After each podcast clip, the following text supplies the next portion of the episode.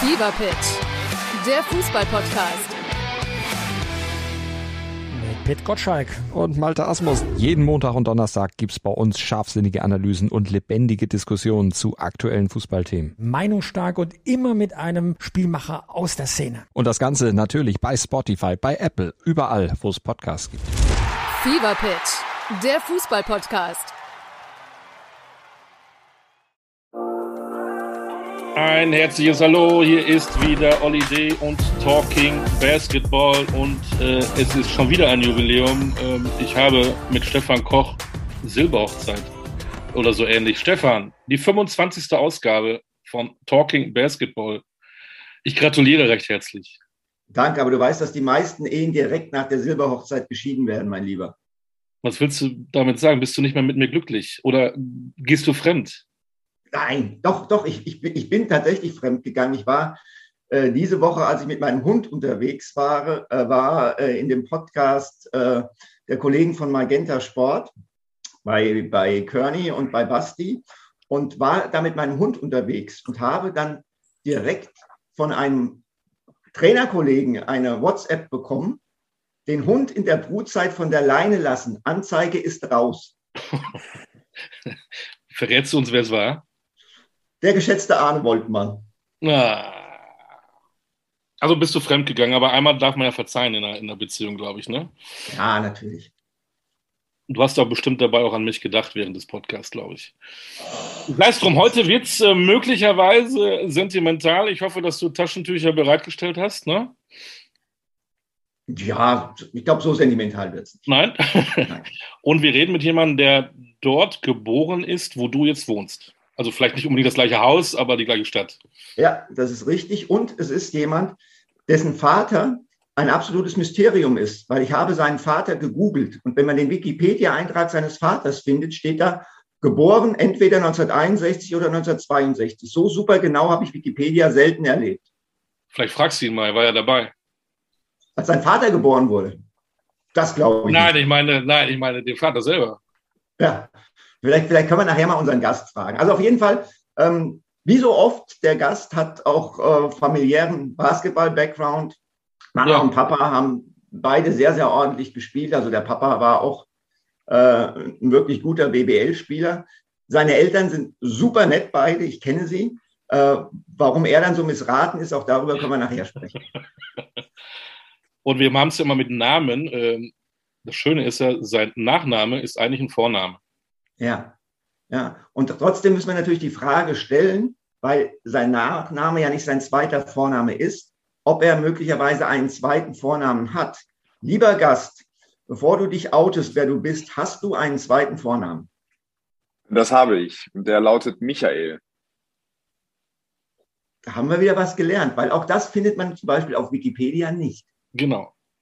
Im Vorgespräch hast du gesagt, wir sind investigativ. Jetzt haben wir ja alle schon rausgekriegt. Ne? Genau. Mach- Machen wir weiter, ja, oder? Ja, ich, ja, wir machen weiter. Wir machen weiter. Okay, dann ähm, Michael mit zweiten Vornamen. Äh, wie heißt du denn vorne und hinten? Äh, Vorne heiße ich Per, P-E-R, und hinten heiße ich Günther mit Ü und TH. Per Michael Günther von Ratiofarm Ulm. Hallöchen, Per Michael. Ja, hallo ihr zwei. Schönen guten Morgen. Ich freue mich, dass es endlich äh, geklappt hat. Ich bin ja langjähriger Fan eures, äh, eures Formats. Und äh, das ist natürlich immer das ganz Besonderes, wenn man das schon so, äh, wenn man oft zugehört hat und dann endlich irgendwann mal dabei sein kann. Das freut einen dann ungemein. Ja, du hast ja oft angerufen, wolltest unbedingt dabei sein, aber wir haben immer irgendwie andere gefunden äh, vorher. Ähm, aber jetzt ist hat einer abgesagt und da, schön, dass du so kurzfristig angesprochen bist. Sehr gerne. ähm, warum bist du nicht Fußballer geworden? Denn an dem Tag, wo du Geburtstag hast, haben auch Geburtstag die Herren Neymar und Cristiano Ronaldo. Oha. Also tatsächlich ist es so, dass ich immer noch, also es wird weniger mit dem Alter, aber ich lebe immer noch in so einer angenehmen, in einem angenehmen Zustand der Selbstüberschätzung und habe vor, glaube ich, vor zwei, drei Jahren ein Zweitligaspiel gesehen, Fußball, und dachte so, es gibt keine Möglichkeit, dass ich, wenn ich das trainiert hätte, nicht da jetzt irgendwie auch, äh, was weiß ich, re- rechter Außenverteidiger sein könnte. So. Äh, ich weiß, dass, dass das äh, äh, ja wahrscheinlich nicht der Wahrheit entspricht, aber das ist so meine Grundeinstellung. Das heißt, ich habe früher viel gekickt, ähm, habe mich auch eigentlich, also meine, wer meine O-Beine sieht und so, meine Statur, ich wäre auch ein geborener Fußballer gewesen, auch so, aber ähm, ich weiß auch nicht. Es ist dann wahrscheinlich aus familiären Gründen einfach das gemacht, was mein großer Bruder gemacht hat, was meine Eltern gemacht haben. Habe ich sein gelassen. Aber es wurde hart gebaggert an mir. Der lokale Fußballtrainer der hat mich immer wieder eingeladen. Ich war eine Zeit lang im Verein. Ich habe in der Halle, in der Hallensaison immer ganz besonders gerne mitgekickt, aber er hat es nie geschafft. Ähm, er hat es nie geschafft, äh, mich, mich zu überreden und meine Eltern zu überreden, obwohl er öfter bei uns zu Hause war und eindringlich auf sie eingeredet hat, dass Fußball der richtige Weg wäre. Hat er vielleicht aber, das Portemonnaie einfach nicht geöffnet? wahrscheinlich heutzutage wäre das wahrscheinlich so, ja. Äh, nee, ähm, ja, das war einfach, da war zu viel andere Sachen los. In Hagen war es natürlich, das war nicht die richtige Stadt, um äh, irgendwie einen kleinen Jungen vom, vom Basketball zum Fußball zu holen. Aber ich kann mir das schön vorstellen. Weltfußballerwahl, Neymar, Ronaldo und Per Günther. Mhm. Aber wir können zumindest zusammen äh, Geburtstag feiern. Also nicht unbedingt bei der Weltfußballerwahl, aber wir können zusammen Fußball feiern. Oder du hättest auch äh, einen Wintersport machen können, denn du hast tatsächlich eine Zwillingsschwester, die aus dem Wintersport kommt. Am gleichen Tag wie du Geburtstag. Also nicht nur der Tag, sondern auch das Jahr. Sie hat, Tatsächlich, äh, ich glaube, sie hat, glaube ich, 736 Weltmeisterschaften gewonnen, 25 Olympiasiege, keine Ahnung. Die Rodlerin Nathalie Geisenberger. Am gleichen Nathalie. Tag Geburtstag wie du. Ihr seid Zwillinge. Ja, dann werde ich das mal intensiver verfolgen müssen, was die gute Nathalie so macht. Genau. Aber Wintersportler wäre ich auf jeden Fall nie geworden, weil ich bin der richtige Punani, was äh, Kälte angeht. Also ich bin also, sehr fröstelig, so. Das ist gar nicht meins. Also per Günther auf dem Rodel könnte ich mir auch gut vorstellen. Wie wäre es mit dem Doppelsitzer mit Stefan Koch? Äh, äh, das, da kriegen wir beide zusammen auch nicht genug Gewicht drauf. Auf der, da brauchen wir ein bisschen Schwung. Das glaube ich auch. Da, da, da, kann, da kann, die kann die Bahn 35 Prozent Gefälle haben und wir bleiben irgendwie auf der Mitte liegen. Ja? auch ein schönes Bild übrigens. Also du weißt, mit wem du nächstes, äh, nächsten Februar Geburtstag feiern kannst. Die Auswahl ist groß. Mhm.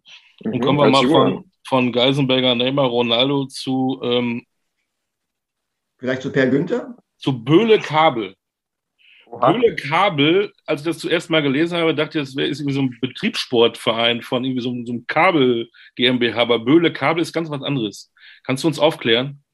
Also Böhle Kabel, Kabel ist, ist, das Bohle oder Böhle? Böhle, Böhle. Ähm, Böhle, äh, Böhle ist tatsächlich aber leider auch einer unserer konkurrierenden Vereine. Äh, ich weiß nicht, wie das so ist, aber äh, also Hagen ist ja klassisch zerstritten und in viele kleine Basketballlager aufgeteilt, die ja. äh, aus den Gründen, die niemandem so richtig einleuchten, wirklich Spinne, sich Spinnefeind sind. Und äh, es gab da quasi BG Hagen damals, äh, Böhlekabel äh, und natürlich als äh, früher Brandhagen oder dann später BBV Hagen. Und äh, ja, das waren dann so die großen Duelle, ja, die großen Stadtduelle. Also gegen Böhle Kabel. Kabel ist jetzt kein Unternehmen, äh, was irgendwelche Kabel verkauft, sondern irgendwie ein Stadtteil von Hagen, richtig? Das ist äh, Böhle ist der Stadtteil. Ja. Ich komme aus Böhlerheide, das ist der, das etwas die etwas schönere abge, abgesonderte Version, aber ja, Böhle ist äh, Böhle ist ein kleiner Stadtteil. Aber die haben eine coole Halle, also die haben einen guten Vibe, die haben auch echt immer gute Jugendarbeit gemacht, ähm, aber trotzdem waren sie uns natürlich zuwider. Du bist dann in Hagen groß geworden, hast dann relativ früh schon eine gute Zweitligasaison äh, gespielt und äh, bist dann äh, nach Ulm, ich glaube 2008. Ähm, Mike Taylor war der Coach, als du gewechselt genau. bist. Warst genau. du dir sicher, dass du in der ersten Liga sofort Fuß fassen würdest oder hattest du vielleicht sogar auch von, von Mike sowas wie eine Zusicherung von Spielzeit? Wie ist das damals abgelaufen? Äh, ich hatte keine Zusicherung von Spielzeit. Ich hatte nur ein sehr gutes Verhältnis, dadurch, dass ich eigentlich hätte schon früher wechseln äh, sollen. Also die haben Mike und Thomas Stoll haben mich zusammen beim Albert Schweitzer Turnier gesehen, ein, zwei Jahre zuvor. Ähm, da habe ich ein, für meine Verhältnisse ein wirklich sehr gutes Turnier gespielt. Ähm, und ab dem Turnier hatten wir eigentlich stetig Kontakt. Das heißt, ich hatte ähm, ja schon ein Gefühl von, von, von, von einer Vertrautheit mit den beiden. Äh, ich wusste, dass sie mich holen wollten.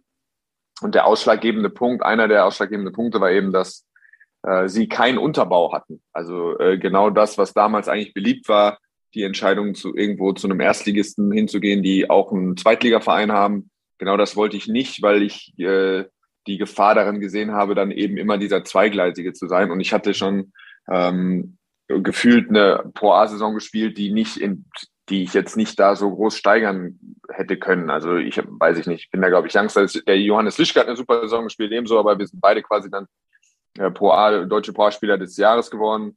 Ähm, habe 14, 15 Punkte im Schnitt gemacht und dachte so, okay, das, ja, jetzt würde ich den nächsten Schritt machen und nicht, für mich wäre der nächste logische Schritt nicht gewesen, ähm, zweigleisig irgendwie so ein bisschen bei der ersten Liga dabei zu sein, aber dann irgendwie am Wochenende auch äh, ohne viel Training dann irgendwie ein Zweitligaspiel zu machen.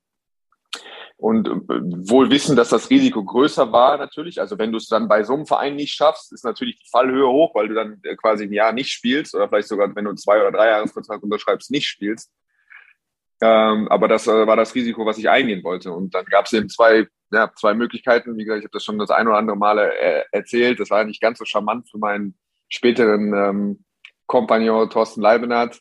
Äh, der war ein Gießen-Trainer und äh, das waren die zwei Gespräche, die ich geführt habe. Also es gab Ulm, was für mich aus Hagen immer sehr weit weg war, aber wo ich mich wohl, wo ich ein gutes Gefühl hatte. Und dann gab es aber eben auch Gießen, die mir ein Angebot gemacht haben. Auch beide über einen Dreijahresvertrag. Und dann äh, bin ich nach Gießen gefahren, habe mich mit meiner damaligen Freundin, äh, jetzigen Frau, haben wir uns getroffen mit Thorsten.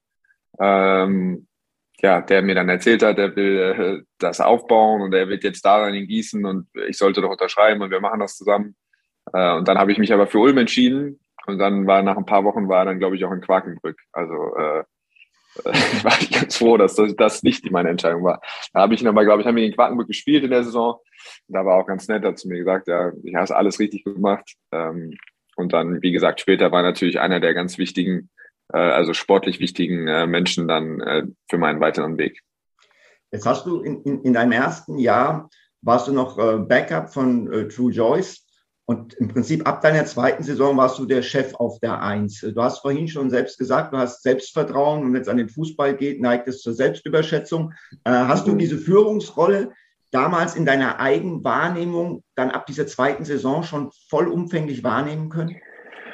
Nein, ich war auch nicht, ich war nicht gut genug, um Starter zu sein in der BWL und ich war auch kein, ähm, also diese, das, was Drew Joyce auch so hatte, dieses kleine Floor General, äh, diese Persönlichkeit, die war nie so richtig meins. Also ich war selten jemand, der, auch in der Jugend war ich nicht jemand, der voranging und immer das Richtige gemacht hat oder sich steht, also immer die beste äh, die beste Stimmung gehabt hat oder die beste, so dass dieser perfekte Basketball-Schwiegersohn, äh, dem man dann äh, irgendwie das, die Kapitänsbinde übergibt und der dann äh, im Training sagt, nein Jungs, heute ist Montag und trotzdem müssen wir das Training richtig absolvieren. Es ist eine Gelegenheit, heute besser zu werden und wir müssen es machen und so. Das so war ich nie.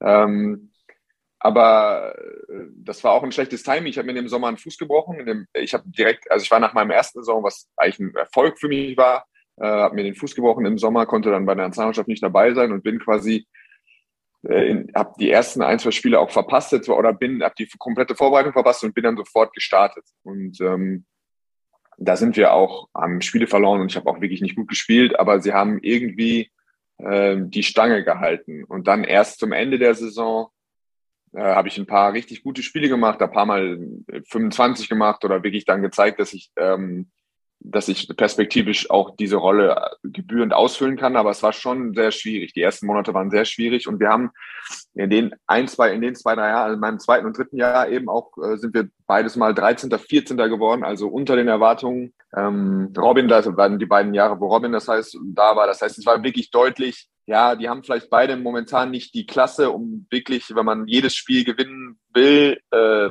das zu rechtfertigen, aber es war eben perspektivisch so ausgerichtet oder strategisch so ausgerichtet, ähm, dass sie lieber ein, zwei Spiele verlieren, dafür aber äh, ein, zwei deutsche junge Spieler äh, mit großen Spielanteilen ausstatten. Und das ist, was, im, was heute natürlich normaler vielleicht auch wirkt, aber damals war das schon außergewöhnlicher, dieses, dieser Ansatz von, von den Ulmern. Du hast jetzt gesagt, ähm, du warst nie dieser perfekte Basketball-Schwiegersohn. Aber der mhm. ist irgendwann in dich hinein interpretiert worden. Fünfmal mhm. Most Likeable Spieler der Liga, ja, der Per Günther ohne Ecken und Kanten. Und mhm. äh, wie ist das gekommen, dass du dieses Image oder dass dir dieses Image zugeschrieben wurde, wo du selbst sagst, das bist du eigentlich gar nicht? Und hat es dich äh, auch genervt ein Stück weit? Nee, ich glaube, dass es, ich glaube tatsächlich, dass es ein Stück weit auch immer so ein bisschen ironisch gebrochen war. Ich glaube, dass Also ich glaube erstmal, dass am Anfang habe ich das erste Mal habe ich diesen Pascal Roller Award, glaube ich, gewonnen. Meine Theorie ist, wir sind halt ein paar Mal Zweiter geworden und ich war traurig und ich war ein kleines trauriges Bürschchen und dann, guck mal, kriegt der wenigstens den Roller Award. Und dann äh, war das ja, glaube ich, ein Award, wo Fans, Fanabstimmung ist. Und das, der wurde ja immer übergeben, quasi spät nach den Playoffs. Und dann äh, glaube ich, dass die Ulmer sich einfach irgendwann einen Spaß draus gemacht haben. Dann gab es der eine oder andere, da war, ja, da, ich bin jetzt noch nie ausfallend geworden und ich war äh, ja, habe vielleicht ab und zu mal ein Interview gegeben, was dann irgendwie äh, zumindest sympathisch rüberkam, wo ich die Menschen äh, habe täuschen können. Und äh, das hat dann ausgereicht. Und wenn du es dann zwei oder dreimal gewonnen hast, dann haben sie einfach gesagt, so jetzt aus Spaß, so wie die damals im Wembley, wie die die, die Hamann-Brücke machen wollten, dann wollen die Ulmer, fühlen sich dann natürlich angestachelt, dann jetzt jedes Mal mir diesen Award zu übergeben. Ich glaube, das, das war alles so ein bisschen ähm, ja, wie soll ich das sagen, so ein bisschen ironisch. Nichtsdestotrotz gibt es vielleicht auch Sachen, die, also dass ich jetzt beim Verein ge äh, geblieben bin, dass ich nicht gewechselt bin. Aus solchen Sachen glaube ich schon, dass, äh, dass, ich, dass, ich, dass es Leute gab, die sich darüber gefreut haben oder die das gut fanden, äh, welche Werte sie auch immer da hinein interpretiert haben, eben Loyalität oder äh, ja, wie so eine Vereinstreue, vielleicht sowas, was, was, was ihnen sonst im, in der Liga zu wenig aufgekommen ist ähm, dass sie darüber dann auch so ein bisschen ähm, irgendwie was in meinen Charakter hineingelesen haben. So. Das wäre jetzt so mein, ähm, mein Verständnis von der ganzen Situation gewesen. Wie sehr hat dich denn, ähm, um diese Charaktereigenschaften nochmal genauer zu definieren, deine Familie dich geprägt? Eine Basketballfamilie, hat Stefan ja schon anfangs gesagt. Deine Brüder spielen Basketball. Der eine in meiner Heimatstadt übrigens, in Münster, ähm, muss mhm. immer wieder vorbeigehen. Ähm, musstest, musste man sich da auch durchsetzen ähm, in so einer Basketballfamilie? War Basketball nur euer Thema? Ähm, hattet ihr da immer auch unterschiedliche äh, Meinungen? Tatsächlich war das also weniger, deutlich weniger als man, weniger präsent, als man sich das vorstellen kann. Das war natürlich so eine irgendwie ein gemeinsamer Nenner, den es gab. Ähm, ich habe im Sommer ich, ab und zu mal mit meinem Vater dann irgendwie auch so ein bisschen trainiert, aber eigentlich kaum. Das hat sich dann das erste Mal geändert, also in meiner Jugend, als er, er war mein Trainer das erste Mal in der Regionalliga äh, da war es tatsächlich so das erste Mal, dass es dann wirklich so auch Dynamiken gab von äh, ein scheiß Training gehabt und dann aber sitzt du mit dem trotzdem im Auto und fährst nach Hause oder du hast irgendwo ein Spiel verloren und fährst nach Hause oder du hast Scheiße gebaut und hast ein technisches Foul bekommen und dann bist du halt mit dem Trainer irgendwie so in einem, unter einem Dach. Dass dann quasi das Thema nochmal ein bisschen irgendwie größer oder ausufernder geworden ist, aber bis dahin war es eigentlich ähm, war es eigentlich wenig. Es, es hat mich natürlich sehr geprägt, äh, dadurch, dass ich in Sporthallen aufgewachsen bin. Das heißt, äh, wenn ich, äh, wenn ich zurückdenke so an meine Kindheit, dann in der Zeit, wo meine Mutter noch Training hatte oder Spiele am Wochenende und mein Vater eben Spiele oder als Co-Trainer von Brandhagen, ähm, also am Wochenende lag man halt irgendwo auf so einer blauen Matte und verschwitzt und hat versucht, irgendwo nochmal eine Markt zu bekommen, um Aquarius irgendwie aus so einem Getränkeautomaten zu kriegen. Aber man war eben in diesen, man war eben in der Turnhalle einfach oder keine Ahnung, wenn mein Bruder halt Spiele hatte, dann bin ich auch da gewesen, zwei Stunden vorher, wenn die Warm-up gemacht haben. Also es war eher, ähm, eher so das so aufgesogen, aber dass man jetzt groß ähm, über Spiele diskutiert hat, da war das irgendwie viel weniger Thema, als man sich, als man sich das vorstellt. Ja, mit meinem großen Bruder gab es auch ähm, so dieses klassische, äh, diese Rivalität oder eins gegen eins oder solche Sachen, das gab es eigentlich auch nicht. Also wir haben zusammen gespielt ähm, äh, bei Fröhlingshagen in mein erstes Jahr war er Starter und ich war Backup. In seinem zweiten Jahr in der zweiten Liga war ich der Starter und er der Backup. Das heißt, das war schon alles auch so ein bisschen unangenehm. Er ist drei Jahre älter. Dann war irgendwann klar, okay, jetzt starte ich. Das war eher immer so, dass wir uns im Training dann auch vielleicht mal zu sehr mit Samthandschuhen angefasst haben. Das, ich meine, das kam, war natürlich was, was er so ein bisschen eingeleitet hat, weil er der große Bruder war und mir quasi zu verstehen gegeben hat, dass es okay ist und ich soll einfach, also, also ich soll mir keine Gedanken machen und ich soll einfach äh, ja das machen ähm, aber ja, es ist nicht so, nicht so diese Stereotypen, die man vielleicht so im Kopf hat, wenn man denkt, irgendwie alle spielen Basketball und äh, wir da saßen zusammen zu Hause und äh, haben irgendwie sind, was ich Pick-and-Roll-Strategien durchgegangen. So, so war das irgendwie tatsächlich nicht. Ja. Okay, ich, ich, ich muss jetzt mal einhaken für unsere jüngeren Zuschauer. Also Per hat gesagt, dass er dann eine Mark irgendwo herkriegen musste für ein Aquarius. Für die Jüngeren, die Mark war die Währung in Deutschland, bevor der Euro kam. Ähm, und jetzt müssen wir trotzdem mal ähm, ja, jetzt hast du deinen Papa angesprochen. Jetzt musst du mal äh, jetzt auch für Klarheit sorgen. Ist er jetzt Jahrgang 61 oder 62?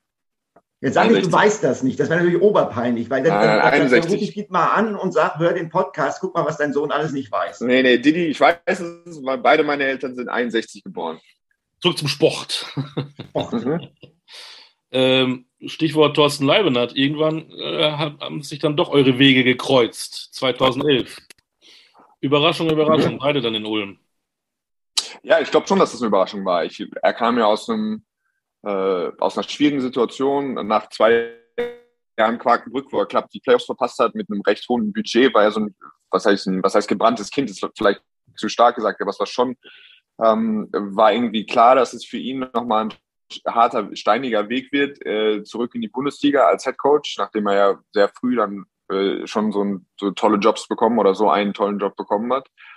Und ähm, hat sich dann wirklich durchgearbeitet. Ja. In Schottland war er, äh, war dann, kam dann, glaube ich, ähm, aus Osnabrück, aus der zweiten Liga, war die letzte Station, bevor er zu uns gekommen ist. Und als der Name, ich meine, Mike Taylor nach acht Jahren zu entlassen, äh, jemand, der hier sehr verwurzelt war oder auch viel äh, Zustimmung von den Fans bekommen hat, war äh, damals eine umstrittene, ähm, umstrittene Entscheidung, vor allen Dingen vor dem Hintergrund, dass er acht Jahre hier war und sich natürlich auch stark für die Halle eingesetzt hat, für den Bau der neuen Arena und eben dann nicht in den Genuss gekommen ist, in dieser Halle zu trainieren, sondern in der letzten Saison davor, ähm, dass ihm quasi dann äh, gesagt wurde, dass er keinen neuen Vertrag erhält. Und, und dann muss man wirklich sagen, war es schon sehr beeindruckend, dass man ihm angemerkt hat, wie ich glaube, wie gut er reflektiert hat oder wie gut er so das aufgearbeitet hat, was er gemacht hat, hat in der Kaderzusammenstellung eine ganz klare Idee gehabt, hat in der, seiner Spielart eine ganz klare Idee gehabt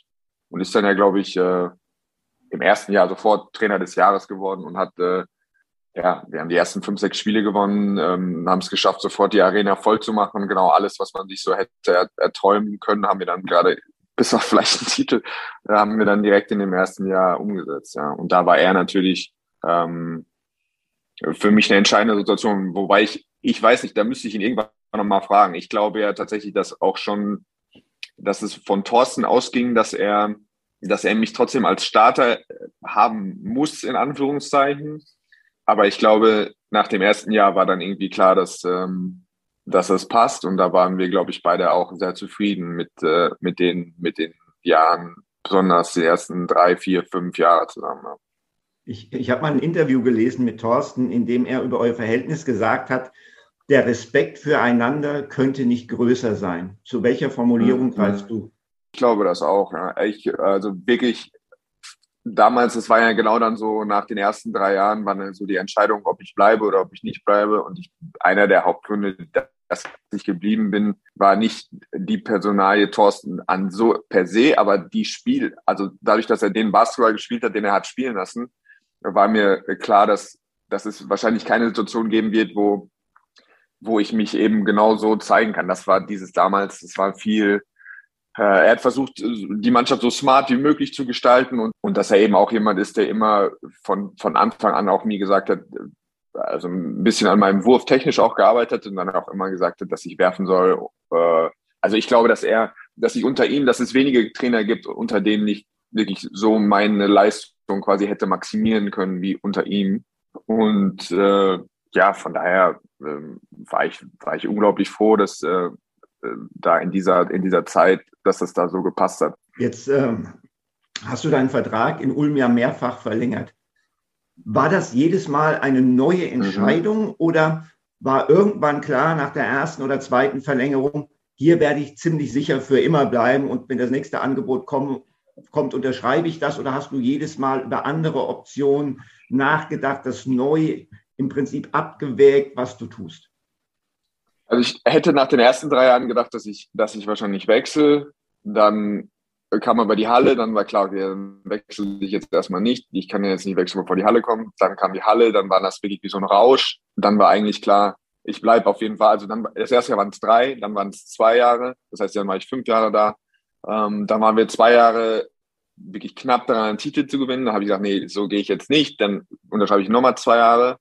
Dann habe ich die zwei Jahre nochmal unterschrieben und ich glaube, während des, äh, während dieses äh, Vertrages war dann, war ich so auf der Höhe, auf dem Höhepunkt meines Schaffens und habe dann äh, auch wirklich Angebote gehabt, die sehr reizend waren. Ich glaube, das, das, wo ich das Interessanteste für mich kam aber während einer Saison. Und das war für mich war außer Frage, dass ich während der Saison, während der laufenden Saison wechsle. Und dann, ähm, dann bin ich nochmal geblieben Und daraufhin war es dann eher so, dass es wieder so war, da ging es dann los mit äh, langsam schlichen sich die körperlichen Gebrechen ein. Und dann war klar, äh, ich muss jetzt nicht mehr wechseln, weil also nach oben geht es jetzt irgendwie nicht mehr. Also selbst wenn ich zu einem besseren Verein oder zu einem größeren Verein gewechselt wäre, aber sportlich war es, äh, hatte ich nicht mehr das Gefühl, dass ich, bei mir war ja schon, äh, ich glaube, meine Prime war ja schon irgendwie mit 28 vorbei, das heißt recht früh. Äh, und dann war es für mich einfach schöner, quasi dann da zu bleiben, wo es schon alles so, äh, also ich hätte jetzt keinen, wie nennt man, keinen, äh, nicht einen vertikalen, sondern keinen horizontalen Wechsel, hätte dann irgendwie auch keinen Sinn gemacht für mich. Ähm, und dann habe ich mich irgendwann gefreut, dass Jaka kommt, weil äh, es war dann irgendwann wichtig, auch nochmal jemand anders zu sehen. Oder ich glaube, eine neue Stimme, eine neue Idee war dann, äh, war dann einfach ein Impuls den ich so von Thorsten nicht mehr bekommen hätte. Und als dann klar war, okay, es kommt, äh, es kommt Jaka, dann war das natürlich für mich auch nochmal spannend, weil das hat meine Situation nochmal verändert, ohne dass ich äh, Ulm verlassen musste. Und das war einfach dann nochmal wirklich eine neue Situation. Ähm, oder irgendwie so ein bisschen so eine, was heißt Ausbruch, Aufbruchsstimmung, aber so irgendwie ja was Neues, ohne dass ich, ähm, ohne dass ich irgendwo anders hingehen muss. Und so hat sich das irgendwie immer mehr oder weniger geben. Es gab nie so, es war ab und zu mal enger, dass ich vielleicht gehe, aber es war nie richtig, dass ich jetzt äh, schweißgebadet nachts irgendwo im Bett lag und dachte, soll ich, soll ich nicht, soll ich, soll ich nicht. Gabst du nicht mal so ein Angebot, wo du mal richtig gegrübelt hast? Ähm, aufgrund des Timings der Angebote. Es gab zwei Angebote, die äh, waren wirklich äh, äh, sehr, sehr interessant, die quasi einen Vertrag auflösen müssen und eigentlich quasi äh, im Sommer bitten müssen, meinen Vertrag aufzulösen. Und das kam beides für mich nicht in Frage. Ähm, eine Frage, die mir auch noch einfällt, ich erinnere mich an äh, unsere Podcasts mit Raul Korner einmal und einmal Bastian Doret. Als ich gesehen habe, du 14 Jahre Ulm, hast du ja tatsächlich nur drei Trainer. Und mhm. äh, Thorsten hattest du dann irgendwie acht Jahre. Und da geht es auch um Abnutzungserscheinungen, Impulse von außen. Ist es ein Vorteil, wenn man lange, lange mit einem Trainer zusammenarbeitet? Ja. Oder ist es dann irgendwann auch ein Nachteil, weil man genau weiß, was er äh, in dem Moment zu allen in der Kabine erzählt? Meine Wahrnehmung ist, dass, also, dass, dass wenn du äh, einen neuen Spieler hast, dass eher begeistert bist von den Schwächen, äh, von den Stärken und hinten raus eher genervt von den Schwächen. Also ich glaube, dass deine Wahrnehmung äh, des Spielers, was er dir gibt, also dass du quasi irgendwann als anders gewichtest oder dass sich das verschiebt für dich. Ähm, vielleicht wirklich wie in einer Partnerschaft oder so. Ne? Am Anfang, äh, hinterher siehst du nur noch die kleinen Dinge, die dich nerven. Wenn du einmal diese Wahrnehmung von deinem Spieler, wenn die ein bisschen verändert hat, glaube ich, dass der Spieler keine Chance mehr hat, aus dieser, sich aus diesem Bild wieder zu lösen oder das dann wieder äh, sich anders zu positionieren. Das, da könnte Stefan mir vielleicht mal seinen Blick drauf finden. Das war bei mir und Thorsten nicht so, aber bei Thorsten und mir war das größte Problem, dass er, ähm, dass er im Jahr sieben und acht besonders äh, einfach nochmal eine andere, äh, anderen Basketball spielen lassen wollte. Wir haben diese 27 Spiele gewonnen äh, in der einen Saison wo wir schon auch deutlich anders gespielt haben, als wir das äh, zum Beispiel in den John Bryan Jahren gespielt haben. Aber äh, eben auch immer eine, eine 1 gegen 1 Variante, die es früher bei ihm so nicht gab. Und das war natürlich dann auch ein Bereich, den ich gerade in, de, in, äh, in dem körperlichen Zustand, in dem ich war, äh, offensichtlich auf keinster Weise irgendwie erfüllen konnte. Das heißt, ähm, ich war noch da, aber ich war erstens deutlich von dem Leistungsniveau überhaupt entfernt, von dem, was ich früher für ihn spielen konnte. Aber es war auch nicht mehr der Fit, dass wir so, äh, es war nicht mehr so klar einfach, ähm, was ich ihm genau, äh, was ich ihm genau geben konnte, einfach in dem, äh, äh, für die, für diese Spieleridee, die sich, die er sich so ein bisschen, äh, die sich bei ihm einfach deutlich verändert hatte. Tja, dann gibt's natürlich normale Abnutzungserscheinungen, aber wie gesagt, ich bin sehr, also ich habe immer noch ein tolles Verhältnis zu Thorsten. Aber Stefan, wie siehst du das mit?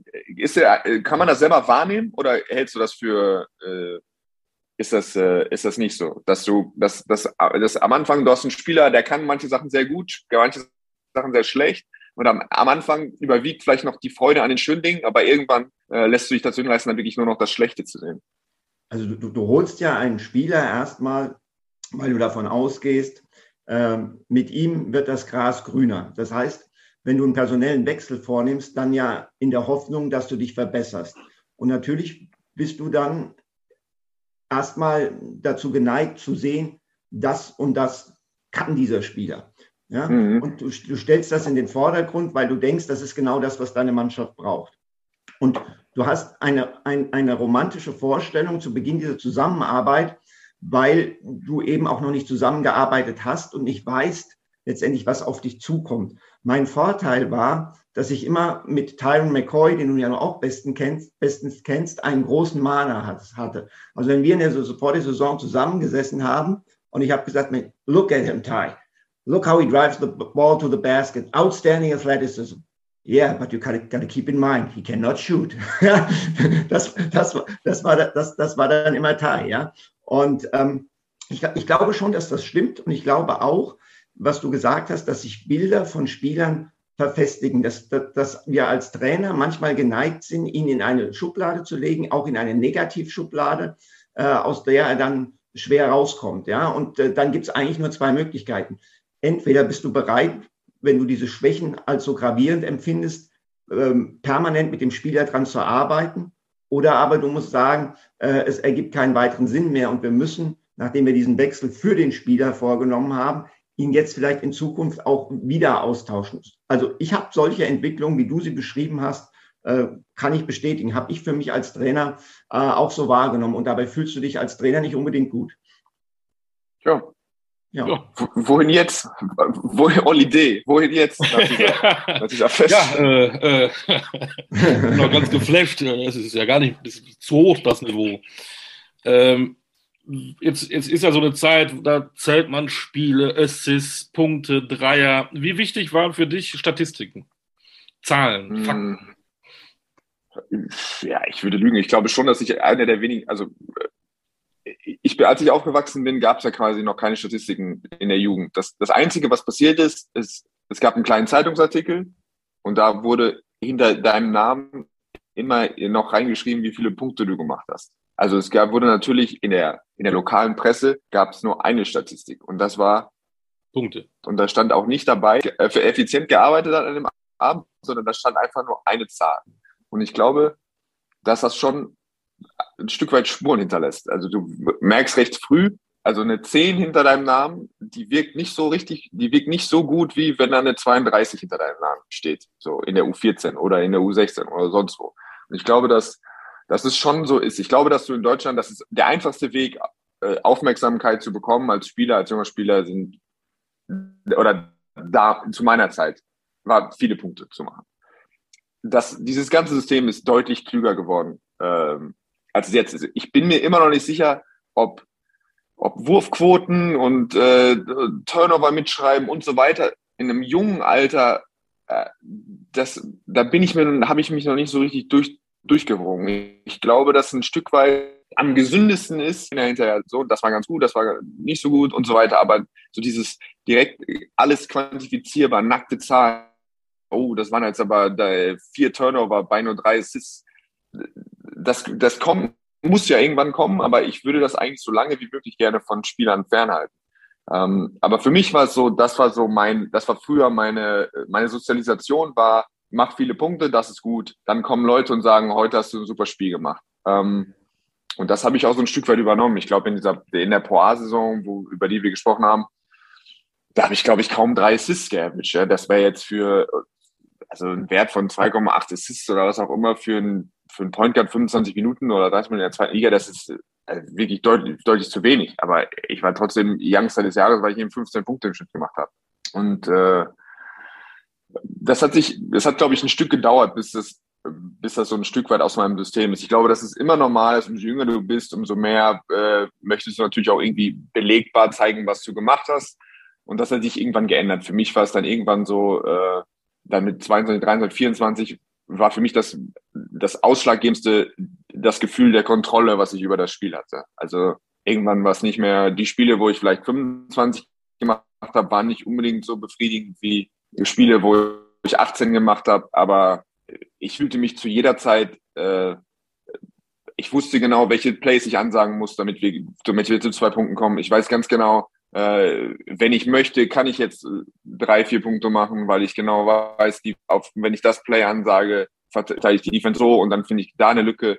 Ähm, also diese, das hat sich irgendwann für mich geändert. Und jetzt ist natürlich ja, jetzt, jetzt sieht man immer diese, ähm, diese Statistiken und da differenziere ich auch sehr deutlich. Also wenn ich jetzt irgendwo lese, Per ist die Nummer drei in Assists in der BBL seit der, äh, seit der Aufzeichnung, ähm, dann bedeutet mir das nicht besonders viel, weil dann heißt es einfach, ich habe viele Spiele gemacht und habe, also wenn du drei Assists im Spiel machst und du machst aber 500 Spiele, dann bist du halt auf Nummer drei. Das heißt, es spricht jetzt nicht darüber, äh, uh, da war mal ein toller Passer, sondern der hat das halt irgendwie so das Mindestmaß gemacht und das oft lange genug. ähm, deswegen gibt es viele Statistiken, die mich nicht interessieren, dass ich unter den ersten zehn bei den Punkten bin. Das hat mir tatsächlich was bedeutet, weil äh, ja unüblich war. Wenn man das, wenn man die wenn man gesehen hat, wie so zu der Zeit, in der ich in meiner einprägsamsten Zeit, in meinen 16, als ich 16, 17, 18, 19 war, wenn man da so gesehen hat, wie die Liga zusammengestellt ist und wer da viele Punkte macht und wer nicht, äh, wenn man mir da gesagt hätte, ähm, ich werde mal unter den zehn besten oder in 25 Jahren, äh, also seit 98, 99 und äh, unter den besten äh, Korbjägern da sein, dann äh, dann hätte ich das erstens nicht geglaubt und hätte mich damals sehr, sehr drüber gefreut und das tue ich tatsächlich auch. Also diese kleinen Zeitungsausschnitte von damals scheinen tatsächlich einen recht großen Effekt auf mich gehabt zu haben. Ist denn diese Zahl 500, also 500 BBL-Spiele für dich natürlich präsent, weil jeder dich darauf anspricht, ich ja auch, aber ist das für dich wichtig, ob es hinterher 497 mhm. sind oder 502? Nee, das ist mir ganz egal. Nee, 500 Spiele ist mir nicht so sonderlich wichtig das ist einfach, ja, das ist einfach, du bist alt, du bist lange dabei gewesen. Das ist aber jetzt kein, für mich sind Prädikate von Qualität wichtig, aber nicht Prädikate für, äh, ja, eine Form von Langlebigkeit. Mhm. Also, und dann auch nicht unbedingt gepaart mit langlebig auf einem hohen Niveau. So. Also, wenn das Sinn macht für euch, was ich versuche zu sagen. Ja. Also wenn mir nur jemand sagt, du warst tausendmal dabei und dann könnte ich mir jetzt nochmal noch mal drei Jahre hinsetzen, nochmal einen Dreijahresvertrag unterschreiben, keine Minute, ab und zu mal eine Minute spielen, und dann 700 Spiele gemacht haben, dann äh, sagt das nichts, in keinster Weise irgendwas über mich als Spieler aus. Und alles, was nichts über mich als Spieler aussagt, das interessiert mich auch nicht. Jetzt, jetzt hat Olli ja mit dir gesprochen über die Bedeutung von Statistiken. Müssen wir natürlich auch über die Bedeutung von Titeln reden. Das war in Ulm immer ganz, ganz knapp. Vizemeister 2012. Vizepokalsieger 13 und 14, Vizemeister 16, dann diese Rekordsaison 16, 17, wo ihr dann im Halbfinale ausgeschieden seid. Wann mhm. warst du aus eurer Sicht heraus am dichtesten dran? Wann wart ihr am dichtesten dran, wirklich den großen Wurf zu schaffen? Und was tut dir vielleicht jetzt im Nachhinein am meisten weh, wo du sagst, Mensch, da haben wir die größte Chance vielleicht verpasst? Äh, also ich glaube, die Rechnung ist ja recht einfach. Wenn du nicht unter, wenn du nicht bei Bamberg oder bei München oder bei Berlin spielst. Ich glaube, in den 14 Jahren, in denen ich dabei bin, gab es nur einen anderen Meister, das war Oldenburg in meinem ersten Jahr. Also in den letzten 13 Jahren hat eine von den drei Mannschaften die Meisterschaft gewonnen.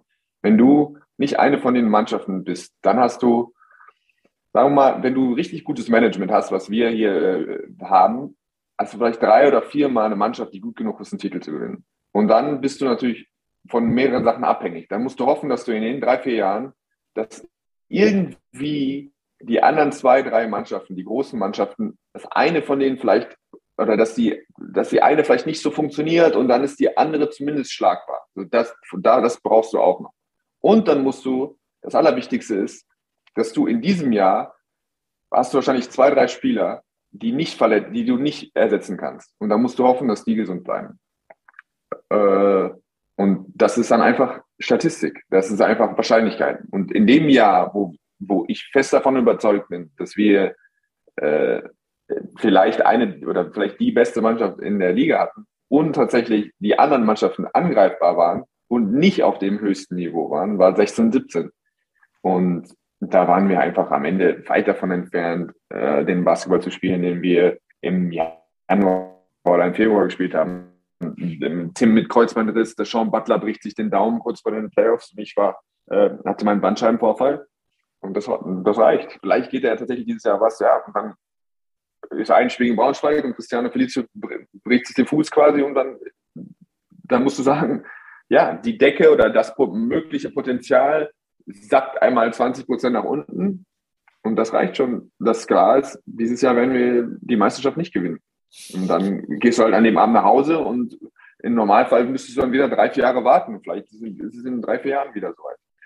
Ähm, von daher Ähm, 16, 17 ist was, was ich, ja, da, da fühlt man sich einfach, äh, das fühlt sich dann gemein an, weil man einfach, das war das Jahr, wo wir eine Chance hatten. In den anderen Jahren hatten wir tolle Mannschaften, in den Jahr, zwei Jahren, wo wir ins Finale gekommen sind, aber da haben wir einfach gegen eine Mannschaft gespielt, jeweils die, die noch einmal deutlich, einfach so viel nochmal besser war als wir. Also die Wanamaker, Strelnix, äh, Darius Miller Teams, äh, das Team äh, für mich immer noch eine der besten Mannschaften der BBL-Historie, genauso wie die, das Gabel, Goldsbury, Slaughter, Pleiss, Schuput äh, und der, wie heißt der Vierer noch, auf der, der in der NBA nachgespielt hat. Egal. Also äh, Ryan Robertson, beide Mannschaften, die wir in den Final Finals gespielt haben, für mich, ich weiß nicht, ob das eine Form von Rationalisierung ist, aber für mich einfach zwei der besten Mannschaften der, der BBL-Historie. Von daher, da waren wir chancenlos, kann man da, ist sehr einfach zu verarbeiten. 16, 17 tut weh, wird immer wehtun und das Pokalfinale zu Hause wird immer wehtun. Aber da haben wir München, eigentlich eine überlegene Münchner Mannschaft im Halbfinale über uns, über uns hinausgewachsen, haben sie geschlagen und haben im Finale dann einfach äh, ja, recht deutlich oder äh, mit acht, glaube ich, verloren, aber waren das ganze Spiel hinten und hatten einfach nicht genug im Tank oder waren einfach, haben an dem Tag nicht gut genug gespielt. Ähm, von daher wirklich hadern äh, mit dem Schicksal ist nur 16, 17. Okay, jetzt ähm, will ich dir einfach nur mal kurz helfen, weil ich bin ja auch ein alter Mann und grenzsenil. Der Power Forward von Bamberg, der dir nicht eingefallen ist, ist PJ Tucker. PJ Tucker, kein schlechter.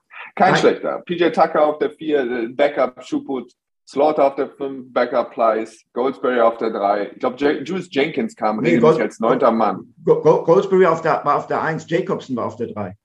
Ja, genau. Ja, genau. Ghostbury auf der 1, Brian Roberts auf der 1, Gavel auf der 2, Julius Jenkins auf der 2 und Tada manchmal, wenn denen richtig langweilig wurde, Tada einfach mal ein paar Minütchen. Andersrum, irgendein, wo du heute noch den Kopf schüttelst, sagst, was war das für ein verrückter Yogi, der unglaublich, so ein Spieler, Wahnsinn, der völlig, weiß nicht, sphärenlos in der Kabine war oder am Spiel oder keine Ahnung, verrückter. Mein erstes Vorbereitungsspiel mit Ratze vom Ulm habe ich gemacht ähm, in Kaiserslautern. Und wir hatten einen Ami, der hieß Keith Triplett und hatte eine relativ große College-Karriere und äh, hat dann aber mit seinem Rücken irgendwie auch Probleme gehabt. Wir haben auf der, der war auf der 2 und äh, der Starter auf der 2 war Lee Humphrey. Florida von den Gators hat gerade irgendwie zwei Meisterschaften gewonnen in Florida. Er war auf der 2 und der Backup war, war Keith. Und das erste Vorbereitungsspiel geht los so ganz entspannt halt im Sommer, schön Wetter, man spielt und äh, es ist Halbzeit und Keith, ich habe das gar nicht richtig realisiert, Keith ist anscheinend sehr unzufrieden mit seiner Rolle im ersten Vorbereitungsspiel. Also wir haben jetzt 20 Minuten absolviert, aber er ist halt nicht gestartet. Ich komme rein und er schreit einfach so durch die Gegend. Und äh, am Anfang war natürlich für mich noch, äh, wusste jetzt nicht so richtig. Und er schreit so, äh, blah, blah. I averaged 28 ago. What the fuck is this? I call my agent right now. I'm gonna call my agent right now. So, dann kommt unser, kommt unser, also er wollte schon den Verein verlassen nach 20 Minuten Vorbereitung. Sowas war mir noch nicht begegnet. Ich wusste nicht, ob das normal war. Es war ja auch meine erste Vorbereitungsspiel. Ich wusste nicht, ob das jetzt, vielleicht ist das so in der ersten Liga. Auf jeden Fall sitze ich in der Kabine und dann kommt der Assistenztrainer Rainer Bauer damals rein. Man kommt rein, weil es ist halt so eine kleine Schulsporthalle. Man hört natürlich auch außerhalb der Kabine alles, was darin geschrieben wird. Ne? Und dann kommt Rainer Bauer rein und sagt so, hey guys, uh, okay, keep it down, okay, I know some of you guys are frustrated, bla bla bla. Und Keith sagt nur so, schreit so, so are frustrated, tell coach to suck my dick.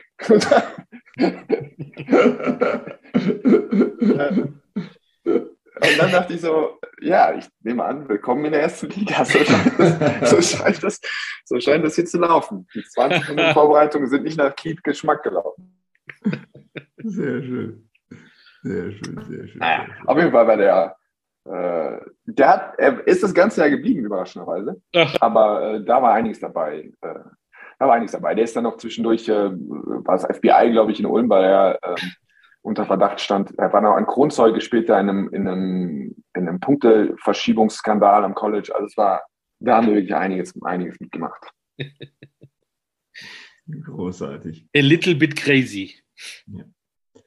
Ähm, Per, du bist ja jemand, der mit seinen Meinungen ja. nie hinterm Berg gehalten hat. Würdest du dich so als den klassischen Repräsentant, äh, Repräsentanten des, der Spezies mündiger Athlet wahrnehmen und selbst sehen?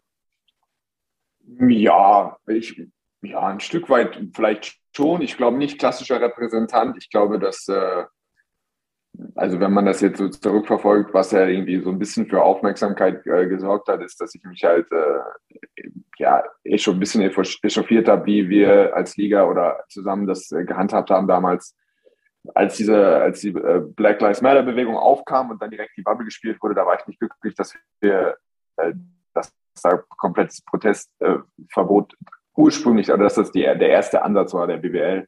Ähm, da habe ich damals gesagt, ich glaube nicht, dass ich also es ist für mich sehr einfach, äh, da anzumahnen. Ich muss, ich halte nirgendwo meinen Hals hin. Es ist ähm, für mich als, äh, als, als weißer Cis-Mann äh, dann irgendwie mal gegen Rassismus was zu sagen oder gegen, keine Ahnung, mich irgendwo einzusetzen.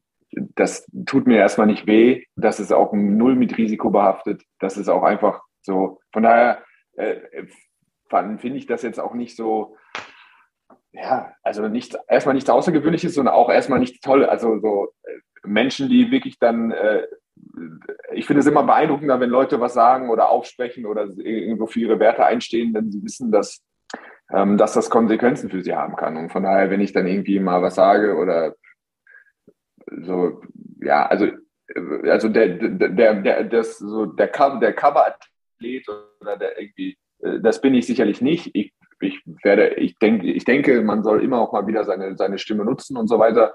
Aber ähm, ich glaube, da gab es noch in der jüngsten Vergangenheit wirklich sehr viel mehr beeindruckendere äh, Beispiele für, für Leute, die sich eben für Sachen eingesetzt haben oder äh, da ihre Plattform entsprechend benutzt haben. Von daher, ähm, ich glaube, ich bin einer von Leuten, die durchaus was sagen würde, wenn ihnen was auffällt.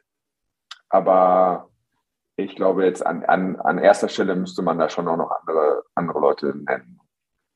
Wenn man über ein Karriereende nachdenkt, das ist ein Prozess, aber dann kommt der Tag und dann machst du es offiziell über eine Pressemitteilung mhm. oder irgendwie im Verein geht man und sagt, ich höre auf. Äh, was hat das mhm. mit dir gemacht? Äh, bist du dann cool, weil du ja schon wochenlang drüber nachgedacht hast oder ist dann der Moment, wo man es wirklich offiziell macht, schwierig und, und deine Gefühlswelt steht Kopf? Nee, es war eher, glaube ich, eine Form von Erleichterung. Einfach weil es das, damit wird es ja auf final oder damit wird es dann, wenn du dich, wenn eine große Veränderung bevorsteht und die, die ist ja bei mir nicht nur so, weil ich ja, weil ich aufhöre zu spielen oder mir einen anderen, anderen Job suchen muss, sondern weil wir als Familie auch also die Stadt verlassen und nach Hamburg gehen. Ähm, also es war immer klar, mit dem Karriereende, Karriereende geht, kommt sehr viel Veränderung äh, auf mich zu oder auf uns zu. Und wenn man das so ein bisschen vor sich herschiebt, ich habe ja auch schon, ich habe damit nicht kokettiert, sondern äh, wenn mein Knie oder auch wenn mein Rücken so schlecht geblieben wäre, wie es vor drei, vier Jahren mal war, hätte ich auch schon früher aufgehört. Es gab auch, äh, ich habe mir irgendwann auch mit meiner Frau quasi musste ich versprechen, dass wenn es nochmal äh, schlecht werden sollte, dass ich auch während der Saison einfach aufhöre.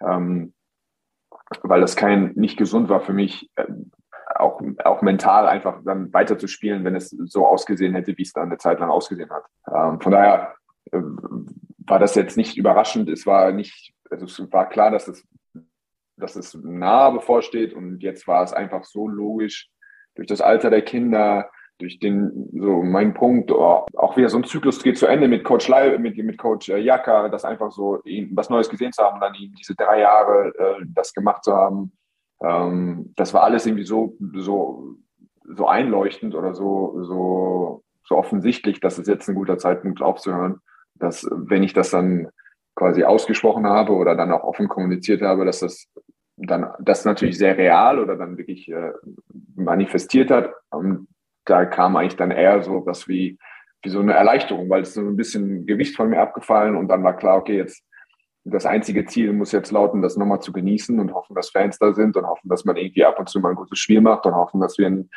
vielleicht als Mannschaft ganz gut sind und ein paar Spiele gewinnen. Und das macht dann irgendwie so, ja, das hat, das hat mir ja, eine Erleichterung war, glaube ich, so das, das, das erste Gefühl. Was wird mit, mit Familie Günther in Hamburg passieren? Ah, Familie Günther wird in Hamburg, äh, also meine Frau wird da arbeiten, die arbeitet jetzt quasi äh, per Homeoffice, eher so die Familie, ein Großteil der Familie von meiner Frau ist dort. Ähm, ich bin sehr froh, weil meine beiden Brüder in Münster wohnen. Das ist dann ja auch deutlich eine Entfernung, die deutlich machbarer ist, als von Ulm nach Münster zu kommen. Äh, mein erstes Jahr, oder es wird auf jeden Fall bei mir eine Orientierungsphase geben. Ich werde hoffentlich irgendwann was finden, worauf ich richtig Lust habe und wo ich mich äh, reinschmeißen kann. Aber ich werde auch hoffentlich geduldig genug bleiben, auch da irgendwie so ein bisschen die freie Zeit zu genießen. Äh, ich musste neulich lachen. Ich, ähm, wir hatten jetzt hier im Campus, ist ja wirklich, äh, sind ja alle möglichen Mannschaften, die, äh, die man so sieht oder trifft. Und dann war, glaube ich, eine U12 oder so und vor uns am Training drin, hat ein Spiel gehabt und die dann so ein bisschen ihre Trinkflaschen in der Hand gehabt und äh, kleine Grüppchen haben sich gebildet und der eine oder andere, die haben Spaß gemacht, haben gelacht. Einer hat nochmal einen von den Mitgliedern drauf, drauf geworfen das so aus der Halle raus passiert, kommen wir quasi als, als Profimannschaft rein und es sieht genau gleich aus. Ne? Also es sind zwei, drei Grüppchen, die sich unterhalten. Der eine schmeißt von der Mittellinie, einer liegt auf dem Boden und dehnt sich, drei lachen. Und da dachte ich mir so, also diese zwölfjährigen Kinder machen, und ich mache das immer noch. Ich, so genau das, was die machen, es ist genau das, was ich immer noch mache. So, ich spiele immer noch quasi Ball als Beruf jetzt und ich bin jetzt Mitte 30. Äh, und das war so ein bisschen sinnbildlich dafür, dass ähm, ja, dass auch wirklich ein Stück weit ich mich jetzt nochmal selber erfinden kann. Also ich kann wirklich überhaupt nochmal gucken, was will ich mit einem freien Wochenende machen oder was für Sportarten, auf was habe ich Lust oder was ist so generell in meinem Leben los. Ähm, und das ist eine Phase, die natürlich auch manchmal sicherlich herausfordernd wird, weil du äh, weil du eben nicht in allen Bereichen Expertise hast oder weil du vielleicht nicht irgendwo sofort für bezahlt wirst oder weil du eben nicht mehr Applaus kriegst jedes Wochenende. Ähm, aber trotzdem ist es eine Phase, auf die ich mich sehr freue. Was ich ja witzig fand, ich habe gestern noch ein Interview mit dir gesehen, ähm, Stichwort Stefan Koch, gut zuhören. Trainer schließt du aus, weil du gesagt hast, irgendwie, äh, guck dir doch die Trainer an, die zehn Jahre Trainer geworden sind, die sind alle nicht mehr normal so frei übersetzt hätte ich was gesagt. Äh, äh, mhm. Steff, ist Stefan Koch nicht, nicht mehr normal? Ja, Stefan ist, äh, nein, was heißt normal? Normal wäre es ja in manchen Bereichen fast eine Beleidigung. Also ich glaube, dass, dass Stefan ja wirklich ein absolutes Unikat ist und sich auch durch seine Singularität äh, gerade äh, hervortut in seiner Stärke. Aber äh, nein, ich tatsächlich, ich glaube, dass das äh, Coaching, also wenn ich mir denke, mein klassisches Beispiel dafür ist immer so, ich weiß recht schnell, warum, wenn ich richtig schlecht gespielt habe, so, ich habe heute 0 von 5 geworfen, oder ich habe mir dreimal auf den Fuß gedribbelt. Dann ist meine Lösungsstrategie oder mein, mein Ansatz dafür, dann kann ich jetzt in die Halle gehen am nächsten Tag und kann entweder ganz oft dribbeln oder ganz oft werfen. So, und dann im Idealfall mache ich das besser. Wenn du Trainer bist, und ich habe auch oft einfach wahrgenommen, wie groß der Unterschied ist zwischen der, also oder meine Zweifel, wie hoch die Kontrolle an einem Spieltag wirklich ist, von auf das Ergebnis Einfluss zu nehmen. Dann denke ich mir, okay, der kann sich jetzt nach Hause gehen und überlegen, hat er die ganze Woche richtig trainiert? Hat er die Leute mit richtig angesprochen? Hat er die richtigen Inhalte gemacht? Hat er von der von Pensum richtig gemacht? Hat er die richtigen Auszeiten genommen? Hat er die richtigen Wechsel vorgenommen? Hat er die richtige Halbzeiteinsprache gehabt? Hat er die richtige Verteidigung gewählt? Hat er die also er hat die Kader zusammengestellt. Und das sind so viele Fragen, die du einfach dann nicht beantworten kannst und dann grübeln kannst. Ähm, das wäre für mich auf jeden Fall Gift, ja. Ähm, der, der Schwimmweltmeister Marc Warnecke, der hat aufgehört und war nie wieder in mhm. seinem Leben im Schwimmbad. Kannst mhm. du dir vorstellen, äh, mit Basketball, nachdem du das letzte Spiel gespielt hast, nichts mehr zu tun zu haben? Ich glaube nicht, weil meine, ich glaube, meine, ich habe zwei Söhne, die spielen zu viel gerade. Also, dass ich zumindest hobbymäßig mit denen, äh, das werde ich mir nicht nehmen lassen, äh, mit denen ein bisschen zu zocken. Ansonsten bin ich mir noch nicht so ganz sicher. Es gibt ja dieses klassische, äh, dass sie, dass viele Spieler nicht hobbymäßig spielen können, weil sie, auch wenn man einmal auf so einem hohen Niveau gespielt hat, dann macht es keinen Spaß, mit Leuten zu spielen, die sich die nicht wissen, wie man äh, dann sich bewegt oder wo man so, das macht denen dann keinen Spaß. Ähm, da bin ich mir noch nicht so ganz sicher. Da habe ich noch keine Antwort für mich gefunden. Ich glaube, ich könnte mir vorstellen, es würde mir auch Spaß machen, solange äh, Halbfeld gespielt wird äh, und ich nicht zu viel hin und her laufen muss. Ähm, glaube ich, würde ich auch, würde mir das auch Freude machen, nochmal ab und zu zu zocken. Aber das, ich weiß auch nicht, wie, wie ich dann, also nur rumstehen und ein paar Dinger reinballern. Ich weiß aber nicht, wie viel man dann wirklich trifft oder ob man das Gefühl hat, man hat den Ball richtig unter Kontrolle. Weil wenn das nicht gegeben ist, dann würde ich, also so jetzt so Kreis spiele oder irgendwie so mit so einer Ü35 oder Ü40 oder so, da müsste ich trotzdem das Gefühl haben, ich habe irgendwie den Ball im Griff. Wenn ich das nicht hätte, dann, weil man halt nicht trainiert, dann, dann ist es, glaube ich, für mich auch sehr schnell vorbei. Aber ich, es gibt definitiv andere Sportarten, auf die ich mich mehr freue als auf, äh, als auf Altherren-Basketball. Was würdest du denn gerne ausprobieren? Äh, also ich werde auf jeden Fall ein bisschen, ich werde klassisch einfach, ich werde äh, mein Golfspiel werde ich weiter verfeinern. Äh, ich werde ein bisschen Tennis spielen. Ich habe auch Bock, einfach mal wieder so ein bisschen zu kicken. So ganzes auf dem Großfeld.